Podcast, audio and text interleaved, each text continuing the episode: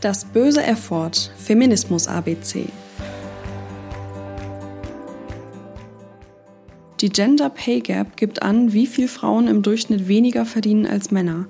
Es ist also die Lücke zwischen den Durchschnittsgehältern der zwei Geschlechter. Wie genau sie berechnet wird, kann man auf der Homepage des Statistischen Bundesamts nachlesen.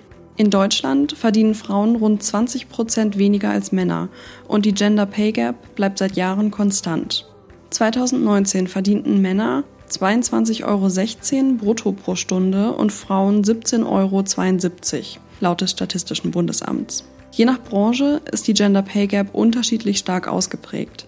Besonders hoch ist sie im Bereich Kunst, Unterhaltung und Erholung mit 31 Prozent, freiberufliche, wissenschaftliche und technische Dienstleistungen 29 Prozent, Banken und Versicherungen 28 Prozent und im Bereich Information und Kommunikation mit 24 Prozent.